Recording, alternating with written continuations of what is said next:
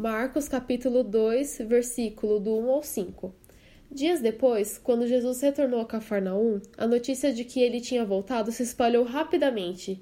Em pouco tempo, a casa onde estava hospedado ficou tão cheia que não havia lugar nem do lado de fora da porta. Enquanto ele anunciava a palavra de Deus, quatro homens vieram carregando um paralítico numa maca. Por causa da multidão, não tinha como levá-lo até Jesus. Então abriram um buraco no teto, acima de onde Jesus estava. Em seguida, baixaram o homem na maca, bem na frente dele. Ao ver a fé que eles tinham, Jesus disse ao paralítico: Filho, seus pecados estão perdoados.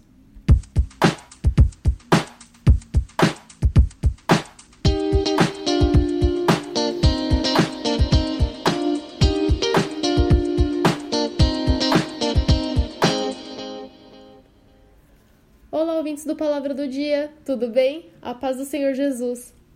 Nessa passagem, além do milagre que Jesus realiza sobre a vida desse paralítico na cidade de Cafarnaum, o que me chamou mais atenção foram essas quatro pessoas que o carregavam. Cheguei a pesquisar quem são esses homens, mas não é descrito em nenhum lugar. Mas o que realmente achei incrível foi a fé que eles tiveram para carregar esse homem paralítico, e mesmo vendo a grande multidão que impossibilitava o acesso deles até o Senhor Jesus, Nada o impediu de subir até o telhado, algo considerado perigoso, principalmente por estarem carregando o deficiente, e desceram mesmo pelo telhado e dessa forma chamando a atenção de Jesus e de todos ao redor. No próprio versículo diz que Jesus viu, além da ousadia dos quatro homens, a fé deles.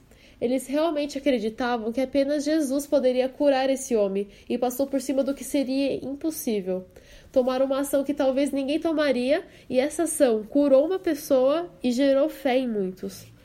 Mas além da fé desses quatro homens, me perguntei o porquê eles fizeram isso por esse paralítico.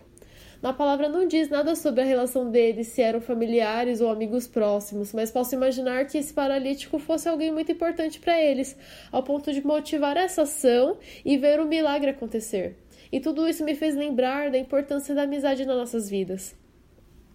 No livro de Provérbios, capítulo 17, versículo 17 também, diz assim: Em todo tempo amo o amigo, e para a hora da angústia nasce o irmão.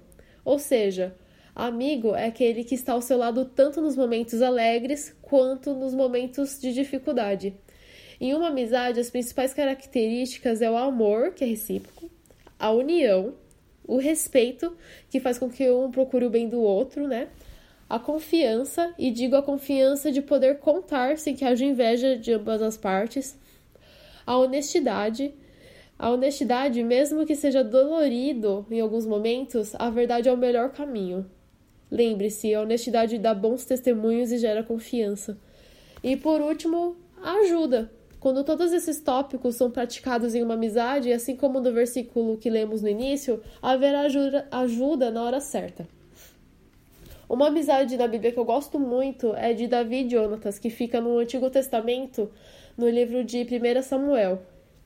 Em uma das passagens, no capítulo 18, versículo 3, diz assim: Jonatas assumiu um compromisso solene com Davi, pois o amava como a si mesmo. E nessa jornada de Davi e Jonatas, ele, o Jonatas ajudou Davi a escapar da morte e contribuiu para que Davi se tornasse rei no final.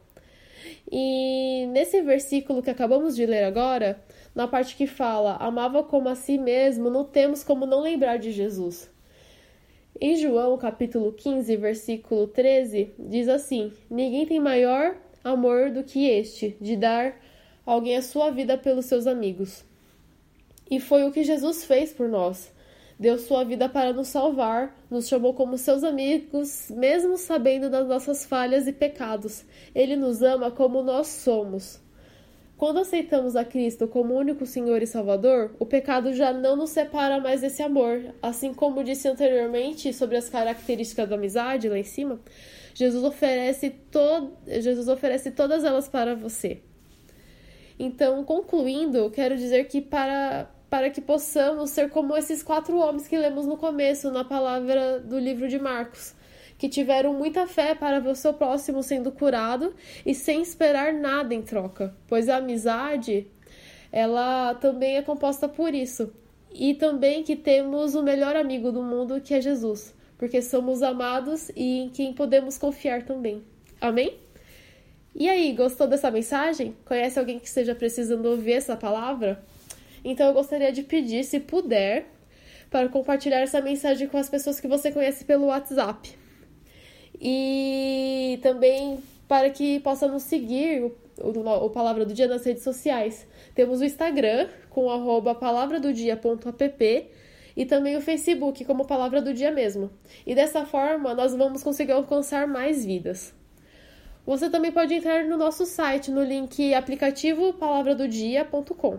Aplicativo Palavra do Dia, tudo junto, para nos conhecer melhor, tirar suas dúvidas e se sentir à vontade, pode fazer um pedido de oração. Estamos à sua disposição. Deus abençoe e até a próxima.